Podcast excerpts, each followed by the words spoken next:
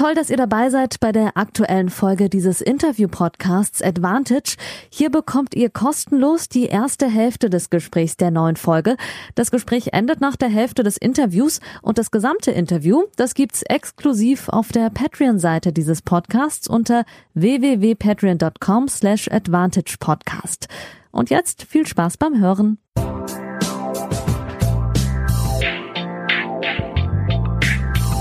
Advantage Folge 18.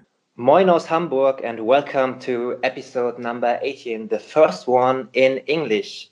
And if you follow this podcast recently via my social media or if you heard the last episodes, then you already know that I expanded this podcast to four episodes each month, besides the two long interviews with uh, Wednesday with tennis professionals or coaches. Um, I will do special episodes now every Wednesday, and I created a space one time each month with an international journalist who is also focusing on tennis a bit. And I'm happy to welcome one of the finest, experienced, and profiled colleagues on tour.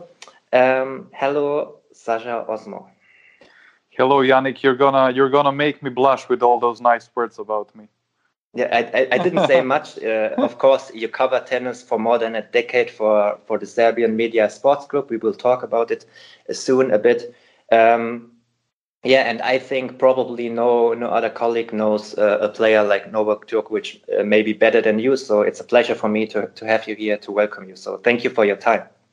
Thank you very much. It's a, it's a pleasure to be the the first foreign journalist on your podcast.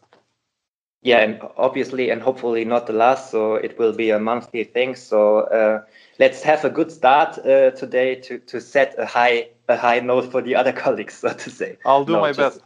Yeah, just a fun. So um, uh, in preparation, uh, I read the interview you gave uh, the Swiss media Tages-Anzeiger, and there was a quote uh, which I find um, very interesting regarding Novak Djokovic. You said I will translate it in English a bit, so it's not the complete the words, but the meaning of it is that people. You said in this interview uh, that people can talk about the PTPA and sport politics and about the Adria Tour and the disqualification at the US Open. But in the end, Novak Djokovic is best known for playing tennis. And this is a very interesting quote. And what I want to try to do today is we want to discuss all these topics a bit and also the tennis. So let's uh, later on. But first, I want to present uh, the hearers a bit about you. And uh, first of all, the most important thing how are you? Are you good? Are your family good? Is everything fine? Yeah, I'm fine. Thanks. Thanks for asking. Uh, everything is good. I mean, uh, uh, to the extent that we can expect things to be good right now, obviously a very hard time for the for the entire world, and uh, I'm just, you know, at home most of the time, like every other, I think, responsible adult at this point. So yes, but I'm trying to trying to cover tennis. I'm finding. Uh, I'm spending much time uh, working, so that's that's pretty good, and it's good that uh, I write for a website mainly. So I, I work most of my time from home, so it's good. I, I don't complain. Perfect.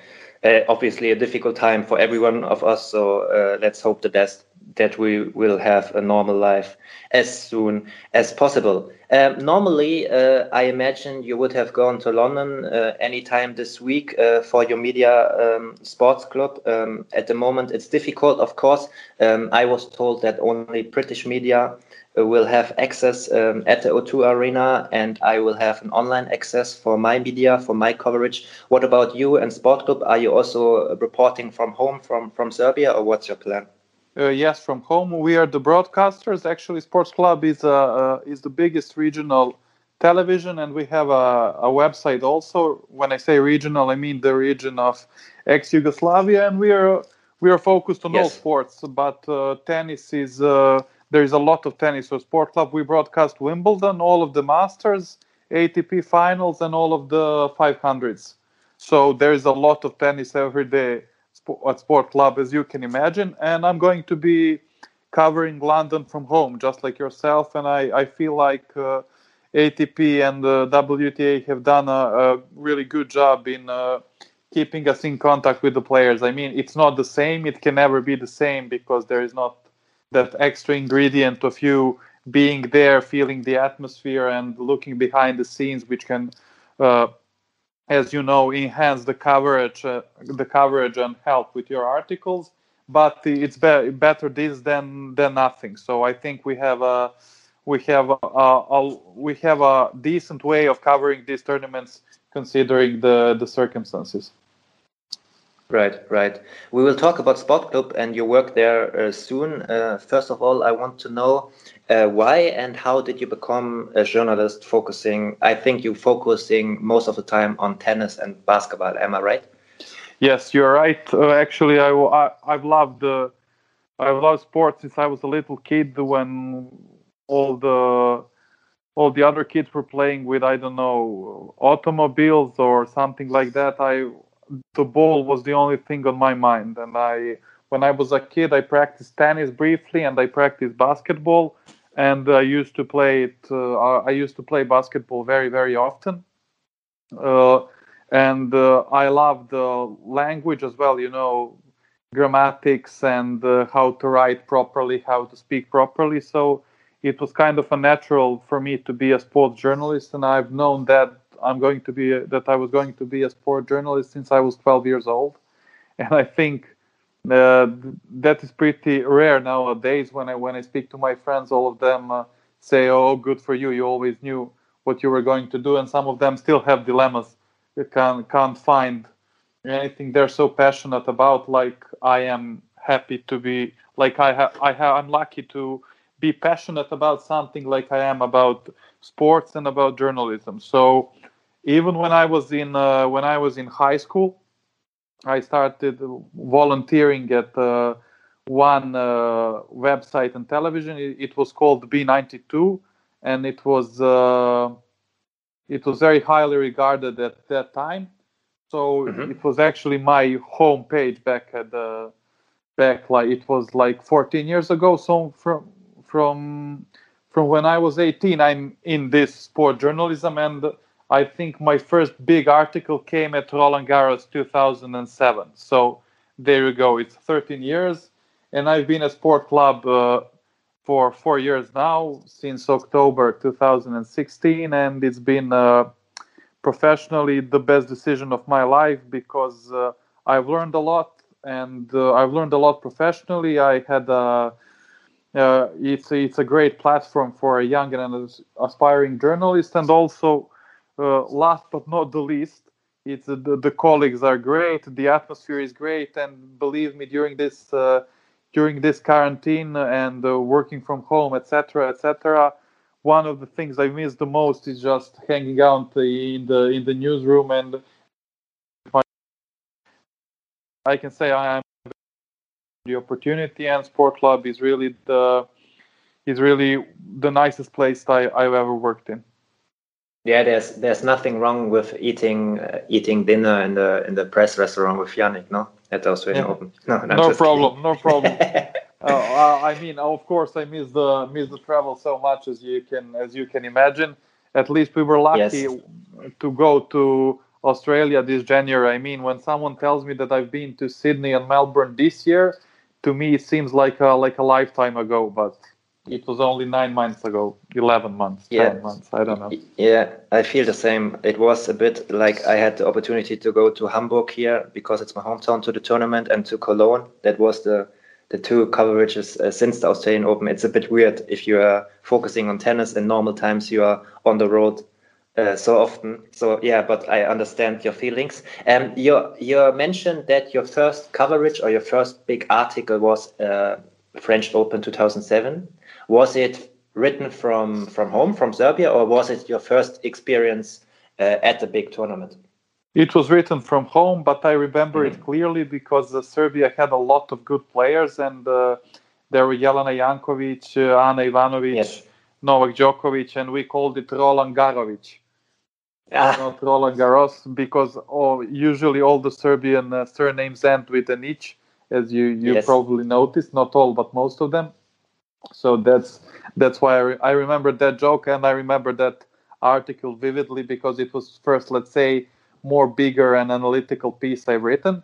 As for the travels, my first uh, my first uh, live coverage of a Grand Slam event was Roland Garros 2015, when uh, mm-hmm. Novak lost to Wawrinka in the finals. So yeah, and that was great. That was uh, a marvelous experience for me. And from that point on, I've missed uh, only U.S. Open twice. I think great. yes, in 2017 mm. and uh, and I'm not sure. I'm not sure anymore.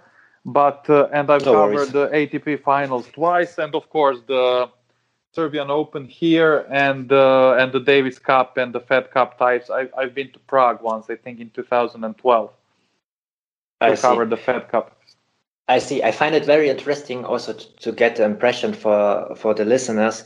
Uh, if you say your first big article about uh, professional tennis at the Slam was 2007, but the first um, coverage at the tournament was uh, seven, eight years later. That's uh, also what I want to understand for people that that it's a very a, a privilege or that you have to work hard in a in a business in the digital medias nowadays um, to be as profiled as a journalist to have the opportunity to cover from a tournament obviously because there are not many spaces and not many people can go if if a media has to pay you for for two weeks of a slam. It's a difficult thing but five years of experience at uh, at slams are, are very much so.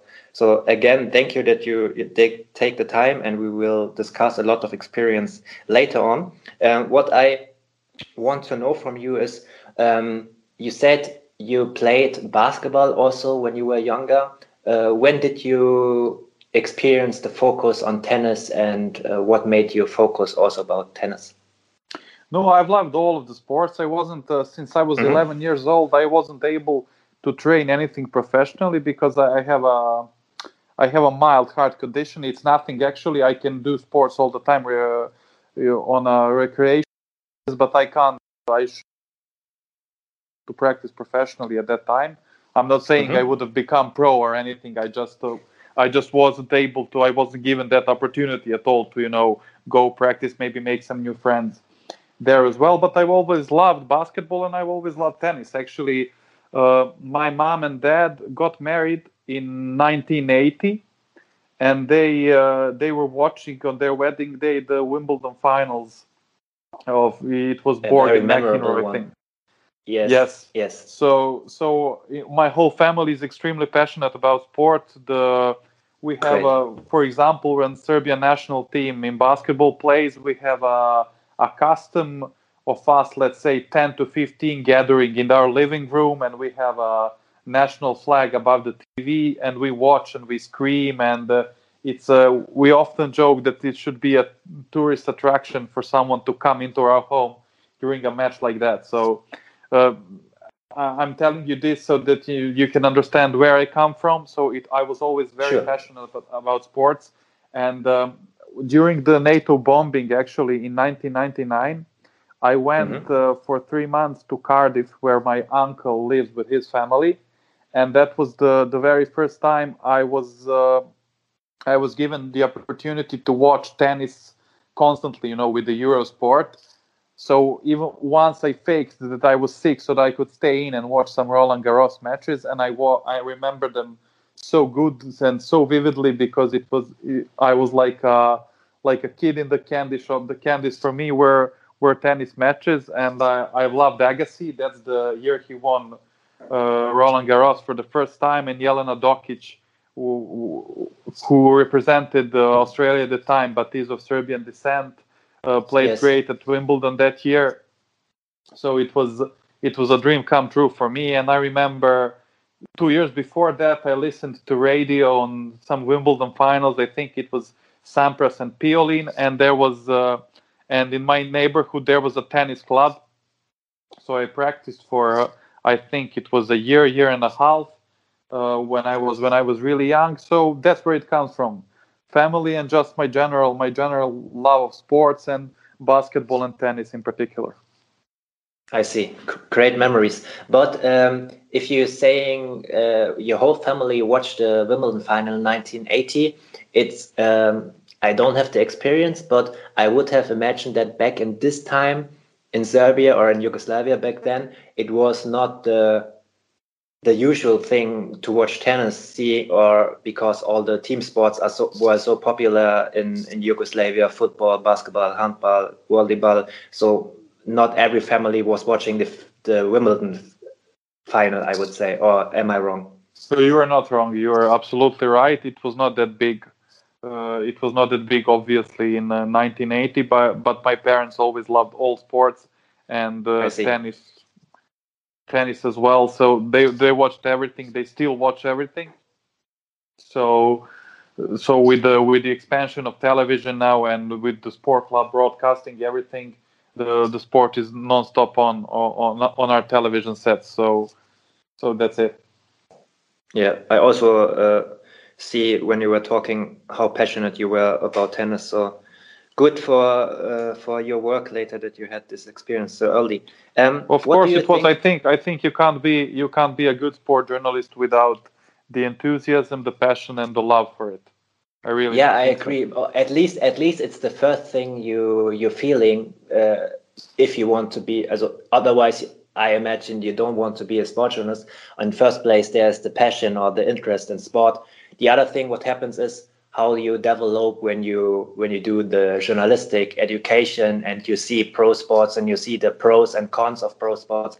Then maybe you are developing something. But in first place, there's always the passion for the sport. I, I totally agree. What what I agree. Think? I agree. Let me just say something. I yeah, agree sure. with you. There is as some. Much as you want. You know, you you have a you have an imagination. You you you imagine it's going to be in a certain way. When you said pro sports, a lot of things turn out otherwise. But yes. uh, the, that withstanding, I think you need to, as a journalist, keep that. At least that's the case for me. You need to keep that initial fire within you that keeps you going and not to yes. get disappointed by, by maybe some of the things that are not that are not so nice or that are not the way that you imagined uh, as a kid true the, the one hand is the, the personal things that are not so nice if, if you're a journalist or with the digitalization you know it's it's not easy but the other thing as you mentioned is is um, what what is your imagination from pro sports and what turns out are the the things what happened as a tournament a lot of good things uh, some things that were uh, negative, for example. But yeah, you're totally right. Uh, for example, now I, am a few years younger than you, and I'm in the process one, two, three years uh, uh before that. So I I have the experience to be at tourna- tournaments now for three years. So yeah, every tournament and every week is a new new experience, and you try to develop. So very interesting to see. Uh, to to finish uh, that chapter of our talk. Uh, what do you think um, needs needs a journalist to be a good one when he is journalist in general, but also focusing uh, on tennis? And how are journalists seen in your home country in Serbia? Okay, let's get to the to the first question. I think I think uh, what we just talked about is an essential ingredient. Okay, so the love for the sports. I think you need to know your. Uh, you need to be you need to read a lot in order to expand your vocabulary as much as as much as you can you need to be yes.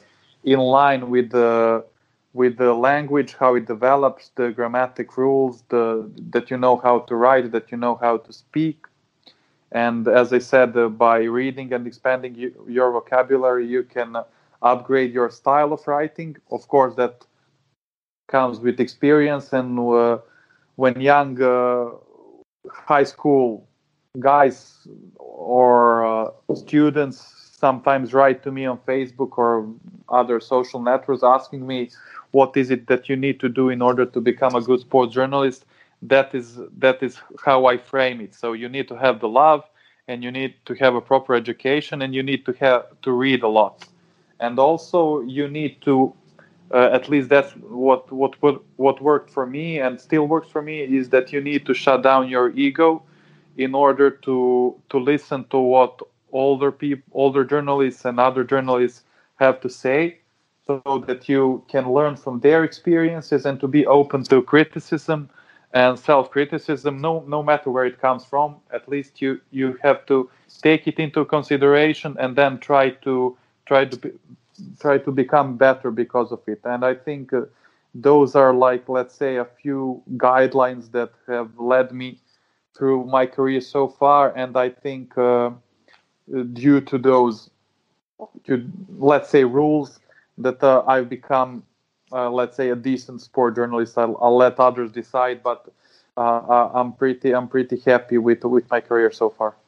Interesting. Before you answer the second part i, I want to go back to your answer because i also think um, putting the ego beside and listening to let's say uh, more experienced colleagues uh, was one thing.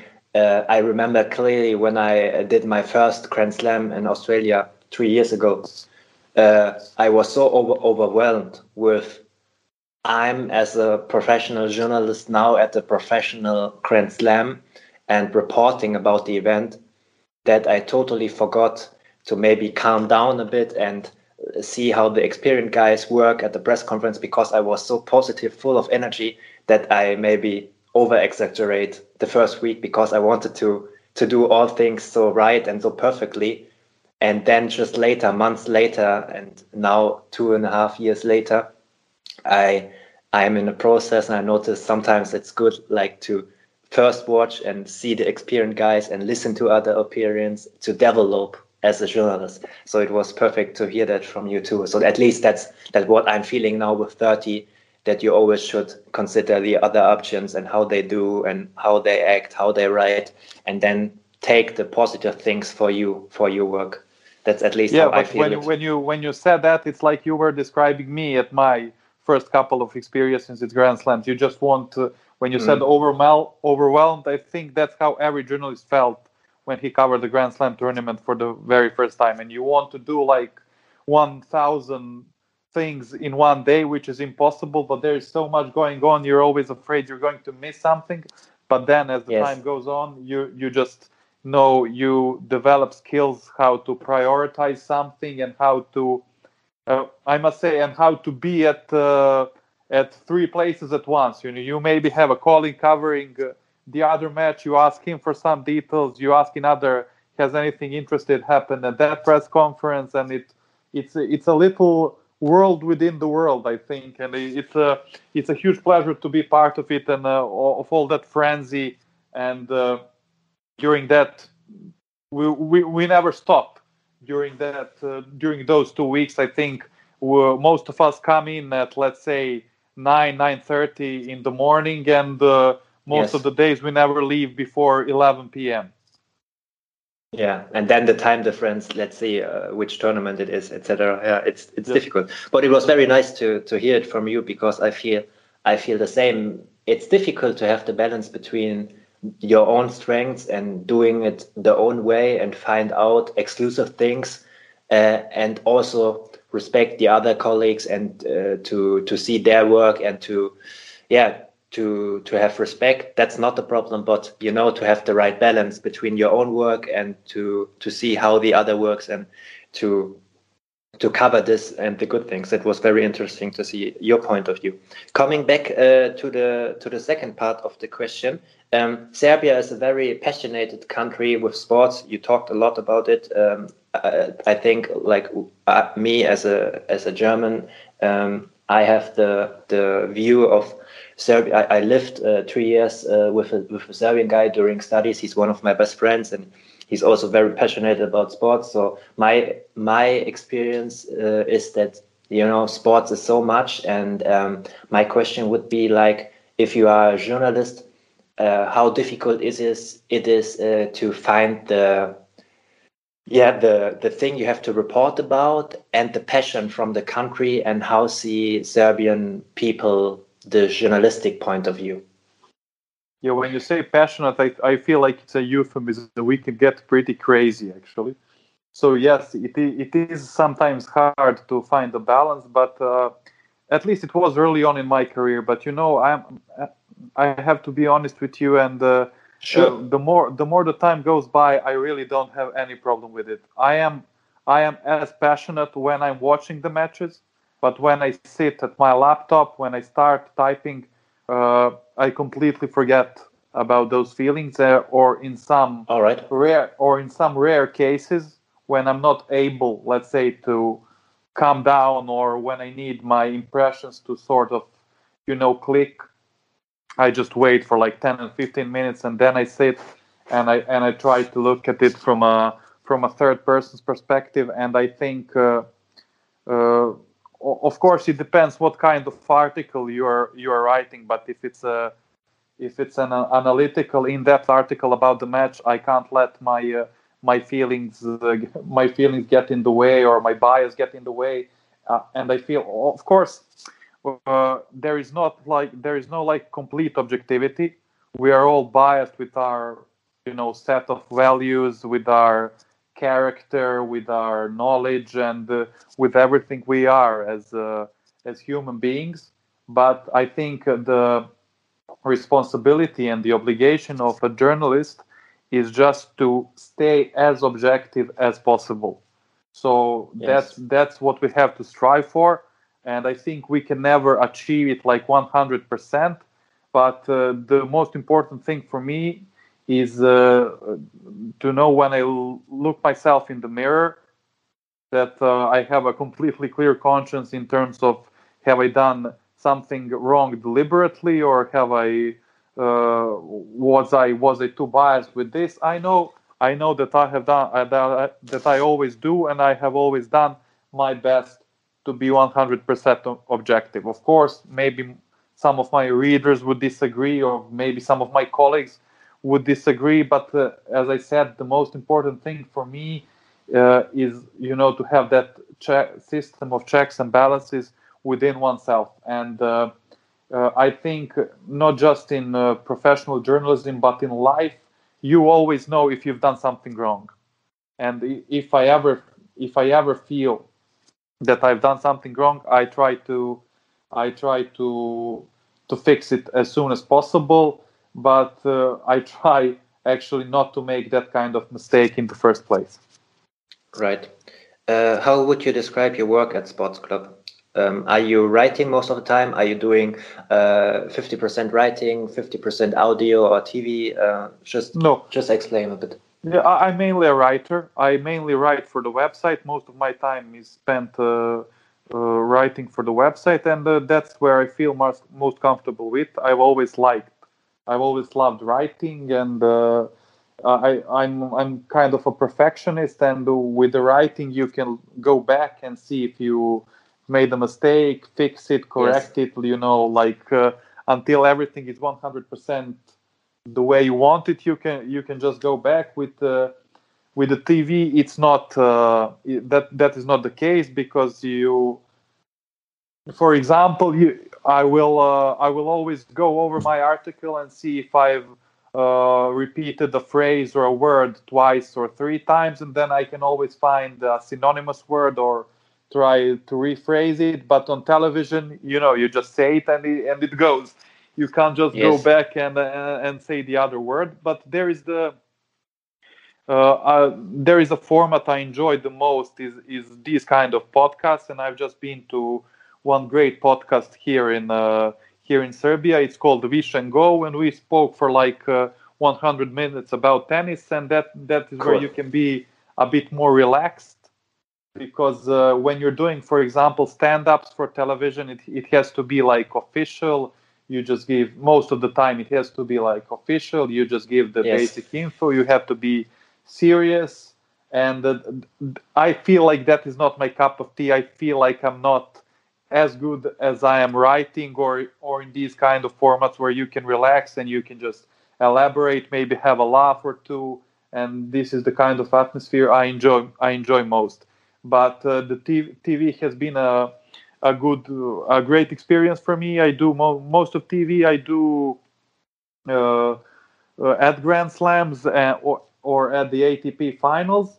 I do some on-camera interviews as well in Serbia, basketball, uh, basketball as well, football sometimes, but uh, where my face is on television mostly on uh, du- during Grand Slams and the and the ATP finals, where I give some, uh, where I make some uh, uh, for the news. You know uh, that yes. we have. Sport Klub has a, a daily news that lasts uh, half an hour most of the time. So I send my uh, I don't know what is the word in English for you know the TV. Help me out here. In which context? Uh, like uh, a small a small art. It's it's not an article for TV. It's called differently. You know what I mean? Ah, yeah, yeah, but I also don't have the, the word. Yeah, but I, I, think right the, word, I think the I think the listeners uh, get the impression. So just yeah. go on. No worries. So that's it. But uh, writing, uh, writing is my niche, and uh, I think uh, I'll stick to it, and uh, I'll try to stick to it until until the end of my career. Yeah, let's see what happens. Then let's go to the tennis topics. The first thing I want to know is um, how big was the Serbia tennis coverage um, in the years while and before Novak Djokovic went on to be a big player on the tour. So around 2005, 6, 7. It's also the years when you started, uh, 2008. Uh, how big was tennis in the context of journalism, and sports journalism in, in Serbia?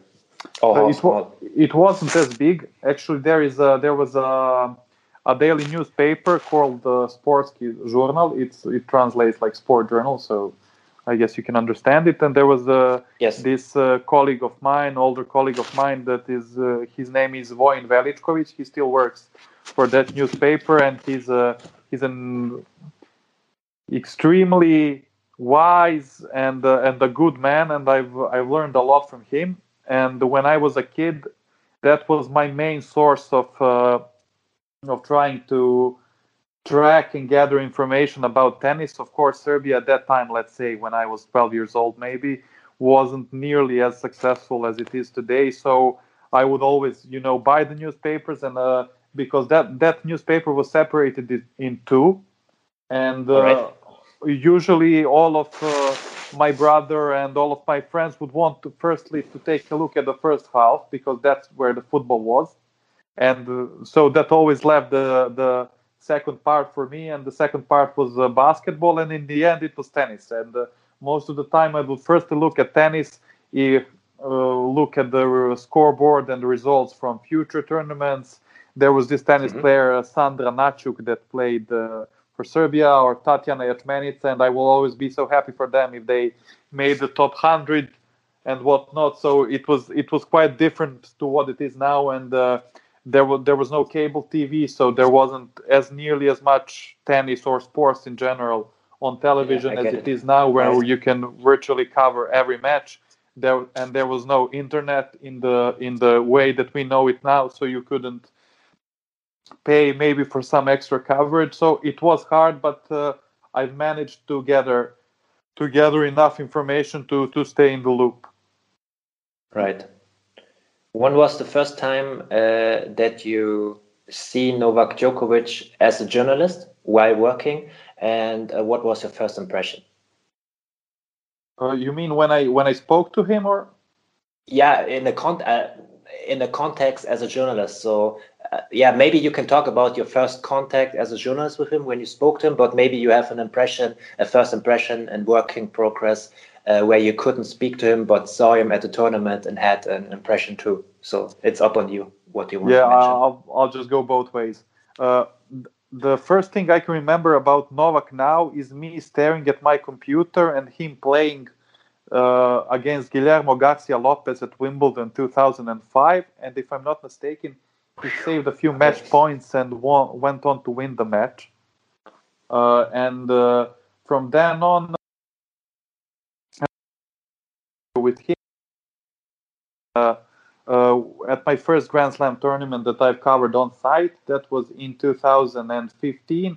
Apart from yes. that, uh, we have only met at uh, at press conferences. You know, where you either get or you yeah, don't sure. get a question. Sure. And uh, I was uh, I was a young journalist. You know, still still making still making my way. But that was that was a really good interview, and and I'm, and I'm still proud of it. And the interviews I like doing the most are the ones that you can read maybe I don't know two or three years afterwards. And I think if you take a look at that interview, most of those answers are still uh, are still valid. There was maybe a question about Olympic Games, I think 2016. You can't read that now, but most of the other questions you can still read them, and they, they could still be interesting to a reader. And I know I've had a, I've had a, uh, arrangement with uh, with his PR team that we could talk to for 10 minutes after it was after his second round match with Gilles Muller, but we we stayed and we spoke for over 20 minutes.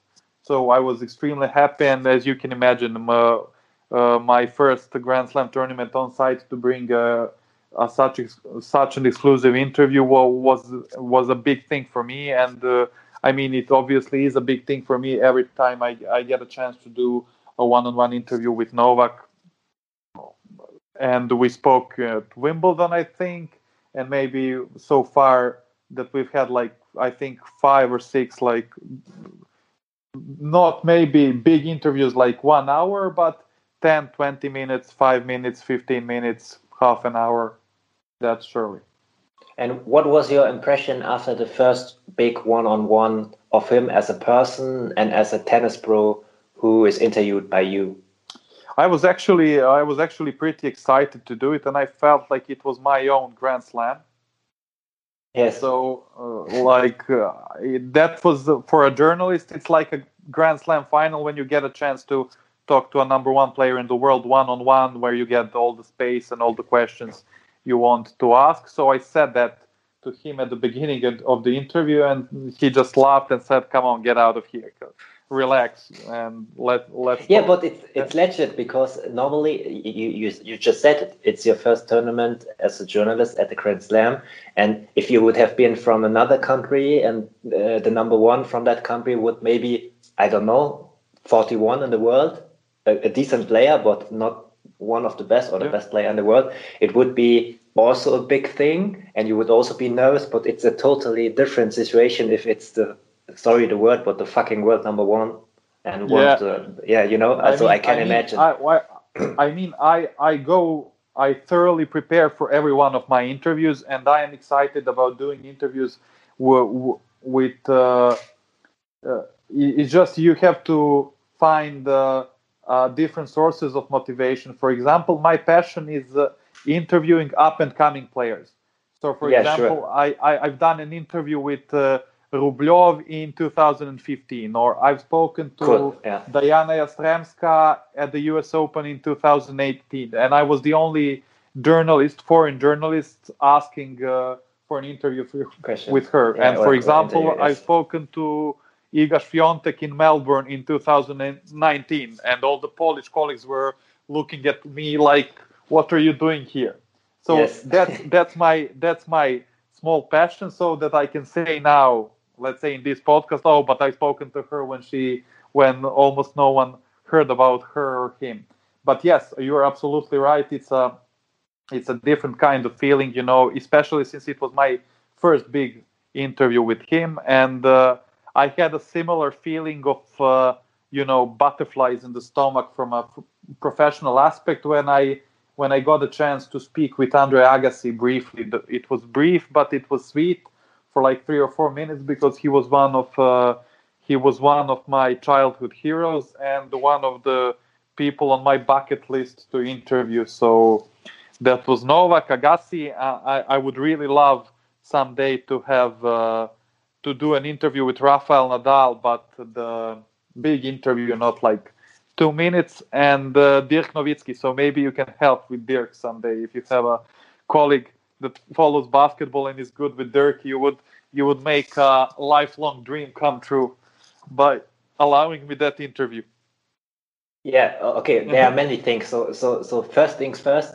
Uh, I know uh, it's a good friend of mine, but also uh, one of the best basketball journalists here in the country, uh, Ole Frerks. So uh, greetings if he's listening. Um, he's working for for Spox.com, a big sports site in, in Germany. I worked for it also uh, until 2018, uh, and he wrote a book about him, about Dirk Nowitzki. Uh, and um, obviously now after the career he's difficult to get. He has other other priorities, but yeah, maybe if I have in contact the first foreign uh, journalist I will contact, of course, is you to get your dream. But so I'm just I'm just letting this go into the universe. So we, who knows what might come back. Yeah, let's let's finger fingers crossed. No, but uh, two things I wanted to to add uh, to your answer. Um, I try to do these things too to go to to smaller players uh, when no one cares.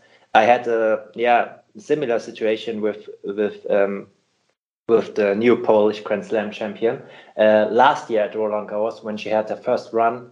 I was there first round and second round in the press conferences in, in small room number four. You remember last year it was uh, the press center was uh, um, in another part because they were yeah still, down there in the basement. Yeah, yeah I remember. Yeah. And there was the smallest room, room number four, and also all the Polish guys, the colleagues, they were staring at me like, "Come on, why why are you here? We what are you doing our, here? Yeah, we we want to do our work. You know, go on." Yeah, so, but but uh, yeah, it's it's it's a situation where you can can get the first impression before the other colleagues get the first impression. So, and I also um, I grew up very internationally with a lot of uh, um, um, German grown-up kids from other countries, from former Yugoslavia, Turkish guys, po- Polish guys. And what I do sometimes, I also did it with you. I record uh, just maybe one time a year. I record the the the national part of a press conference. I just uh, for the for the listeners to explain at the Grand Slam at the normal press conference. There are two parts of the press conferences. The first one is in English for everyone besides the journalists from the country where the player is from. Not usually eight to twelve minutes, maybe sometimes fifteen minutes, depends. And then there's a, a part where the journalists from let's say if Novak Djokovic is sitting there, then only the Serbian guys can speak to him. And what I do with upcoming players, sometimes I record it and then I send it to friends and they translate the most interesting parts for me so that I have an impression of this younger player. So it was also very interesting to see that. Yeah, you, that, you that's a wise thing to do. And I think that's. Uh, but uh, that's the first time I, I say it because I'm also afraid. But I, I think some colleagues they don't want to do it that we do it, but I didn't publish it. It was just for my background knowledge. You know, I, I don't translate the the quotes and then write it down. But with younger players, it's what it was to to get the bigger picture. You know. Yeah. I really don't have a problem with that. I think it's a it's a way of us helping each other out. I mean, that's a, and I think most of the colleagues don't mind. Uh, for example, you know, when I speak with, let's say, Carol, she can give me the quotes of a French players in French. Yes. I can give her or you quotes of the Serbian player in in our native language, and the tendency is that they're going to be more relaxed and maybe give some good quotes to to home journalists than to the foreign journalists. And I I don't think what's wrong with it it it you know it's a win-win-win situation because they get painted in a light uh, usually better light because they can express themselves better most of them in the in, in yeah, their native language true, yeah. and we get you know yeah. some extra material and uh, i think that's what that's the biggest advantage of you know uh, and social networks and uh, and twitter and etc because we can uh, we can share th- that kind of material and it uh, and i think it is important to bring uh, more light to uh, to players that come from non-English speaking countries. You know, because yes. most of the most of the coverage is in English as it is, and I think if we can help by translating, let's say, I don't know, Novak's or Lajovic or uh, Zverev's uh, or Kerber's press conference from German from German and Serbian into English, and I think I think it it helps the tennis community as a whole. Yes, Good point. Uh, let's let's go a bit uh, to nowadays, to actual situation. Um, there's so much I, I want to discuss with you, but uh, I see we spoke a lot about journalism, which was also interesting. So I don't regret it. But coming to to the uh, to nowadays, um, to discuss a bit the situation of Novak Djokovic. Yesterday, so we we uh, are recording Tuesday, um, and this this podcast will appear on Wednesday. But yesterday, so Monday, I think there was an, a Zoom call between Novak Djokovic and Pete Sampras, um, which you, I think, will have seen. Um, was Djokovic like a fan or was he like a proper player when he was talking to Pete Sampras? How was the situation? Uh, I think it was a bit of both. Uh, mm. I, I mean, Novak's mentioned uh, numerous times that Pete was his childhood hero, and uh, yes, that's you can I, imagine how much it means to you. You can imagine how much it means to a person to you know equal the record of your childhood hero. So yes, so I think it it was it was a huge deal for Novak, obviously because it's the sixth time he he will finish number one in the world. But I think that adds a little bit extra because it was uh, Sampras's record to begin with. Yes. Yeah, sure. Uh, let's let's talk about uh, uh, the records uh, of of Novak Djokovic. Uh, have you been actually? Have you been to the tournament in Vienna, or did uh, were you covering it from home? No, I'm covering. you mean this year? Yeah, yeah. From home, no. from home. Yeah. Yeah, yeah. Because actually, your coverage was so good that sometimes from your tweets, I I couldn't say are you there or not? So this, this is thank you, thank so, you. But it, so it's it was over Zoom. All right. Ah, okay, yeah, good. But then, then uh, it back it backs up your what you were saying that the ATP was doing a good job because uh, you had a lot of talks with Djokovic and Court. So I wasn't sure, but yeah, this is a good thing. Um, what do you think about the situation that he was very often he's very open-minded and speaks up about his opinions, and he very freely said what are his goals in Vienna, and that quarterfinals was enough to reach this record you mentioned again six-time world number one. Um, do you think sometimes he's too open-minded and the international press or fans see it then negatively when he says like, yeah, I just want the quarterfinals here and then I don't care so much because I want to refresh for for the ATP finals and I won't play Paris because I already have the thousand points because uh, because of the COVID situation. Do you think it's actually good, or do you think sometimes, well, maybe he should he shouldn't have said this? Uh, two different things. I think for Paris, it's good. Uh, it's good that he was being truthful. I mean, uh, uh, some other players have done it as well, but they have not been so open and honest about it. And I don't think what uh, what's wrong with laying out your goal explicitly and then doing the best of your abilities to fulfill it. I mean, would anyone was anyone critical of Pete Sampras for doing the extra mileage in 1998 and playing Vienna and staying in Europe, like he said, for three or four more weeks? He was hunting the, the world number one. Yes. I think yes. if Sampras was presented with a similar dilemma, I mean, this is obviously one in a lifetime, hopefully, situation. But if Sampras was presented with a similar dilemma to play Vienna and uh, have an option to have his points. Uh, saved from Paris, where he won last year, I think everyone would choose it. That's one thing, and I and I, and I don't think anyone uh, anyone uh, uh, has anything against Novak for saying that, and I don't think anyone should have.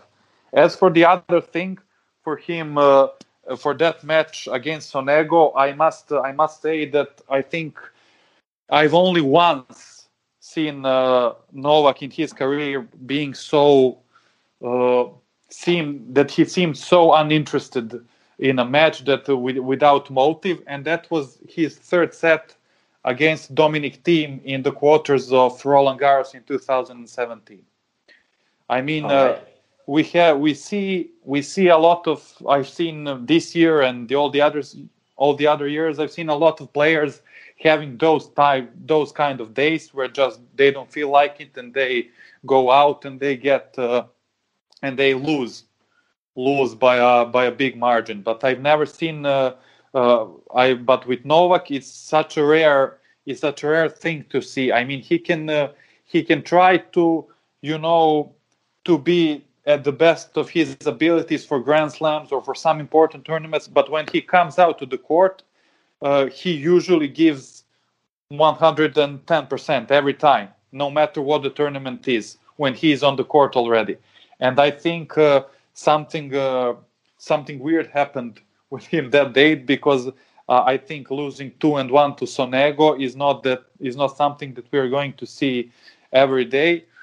Uh, he said to me afterwards that he felt uh, weird, that it was a weird day for him, and also uh, so it's uh, I can't. There was one thing. There was one thing also with an Orthodox uh, guy from from Serbia who died on the yes, and he was a he was an important uh, he was a prominent figure within the within the Serbian Orthodox Church.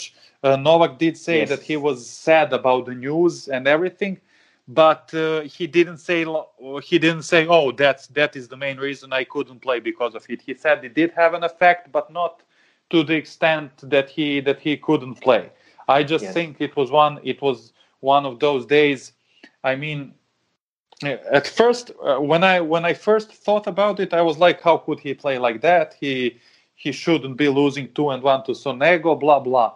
But then thinking, you know, uh, I had a this year is very very odd and you see a lot of people a lot of players struggling uh, for apparently no reason and i say apparently quote unquote because i mean you've seen david goffin for example and uh, the stuff thomas johansson said uh, said about him that he just can't focus that he is feeling too much pressure that he is overwhelmed and when i was thinking about Yes. that that novak defeat I remembered my interview with Janko Tipsarevic uh, uh, at the start of the US Open. He said, Mm. uh, Now we are all hungry for tennis. We just want to play, but let's see how all of us react when we are into our 10th or 11th week of the quarantine, of the rules, of the testing, uh, of this. Uh, of this atmosphere that is everything but normal so and then i then i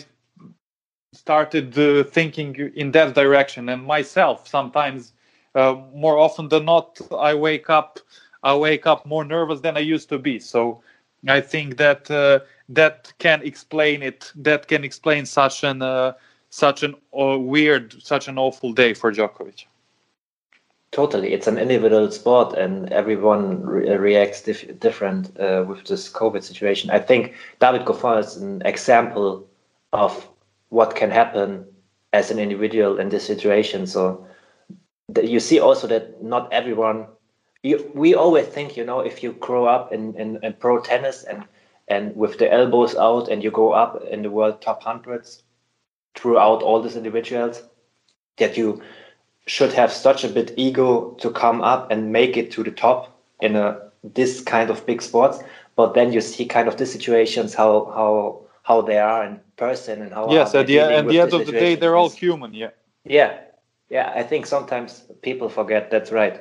Uh, speaking about human but uh, let me just let me just say one more thing. please please but on. but for me i think it was uh, it was it was a bit odd to hear novak say it as plainly as he said it that okay i've done here what i came for and, and that's it. It was it was it was odd to hear Das war der erste frei zugängliche Teil der neuen Folge. Die zweite Hälfte hört ihr exklusiv auf der Patreon-Seite www.patreon.com slash advantagepodcast. Dort könnt ihr mit einem kleinen monatlichen Beitrag dafür sorgen, dass es diese langen, unabhängigen Interviews ohne Werbung regelmäßig gibt und unterstützt zudem Yannicks unabhängige Arbeit als freier Journalist im Tennis-Doping- und Sportpolitikbereich.